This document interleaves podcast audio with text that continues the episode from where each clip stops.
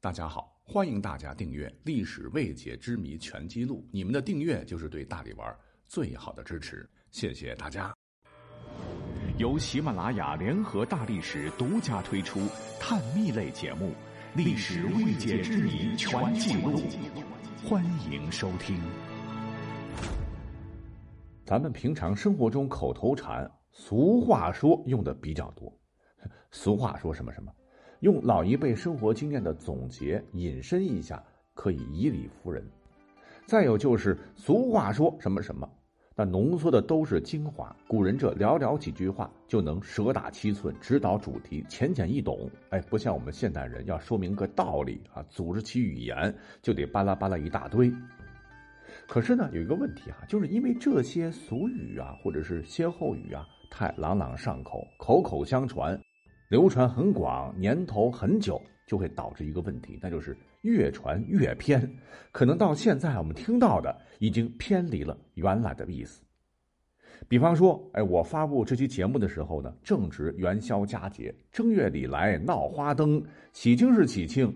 可是以前呢，也有一个让广大有姐妹的男生心惊胆战的说法。生怕被自个儿亲外甥一不小心剃了个头，意外身亡，这便是正月理发死舅舅。舅舅们啊，千万别得罪外甥，要不你们真死定了。那么，为啥正月里剪头会死舅舅呢？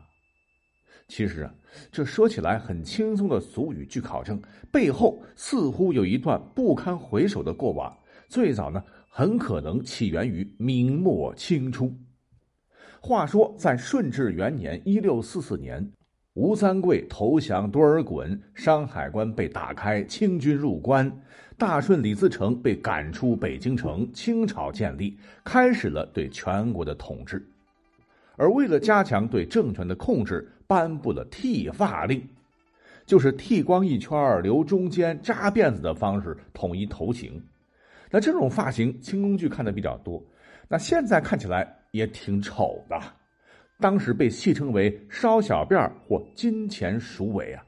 最初的这个发型呢，还不是我们现在看清宫剧阴阳头，头发还能留脑门上一半辫子还比较粗。那个时候呢，就在你脑后边一丢丢，然后呢，这个头发要钻起来，就成了一根儿了嘛，必须要钻过铜钱的眼儿，故而称作“金钱鼠尾”。主要是便于当时女真山林中骑射，而能征善战的他们也是发辫为灵魂栖息之所。战场上阵亡的八旗将士都会将其发辫带回故里，奉为烈士，隆重埋葬。可是当时要让全国男人都剃这样的发型，啊，据说呢还寓意着什么削平四方，留守中原。你要知道，从古至今，我国民间其实呢这头发是极其重要的。啊，早有在特定时间剪头发的习惯，比方说《礼记》就明文记载说：“三月之末择日剪发为朵，男角女髻。”就小孩出生满三个月，依礼修剪一次，以证明其为成孩。一般情况下之后就只蓄发不剪了。如果剪发，一定是遇到了坤刑等非同寻常的情况。昆行当时别看是把头发剪了，古人认为啊，身体发肤受之父母，不能毁伤啊，孝之始也。把头发剃光光，那比杀了他还让他难受。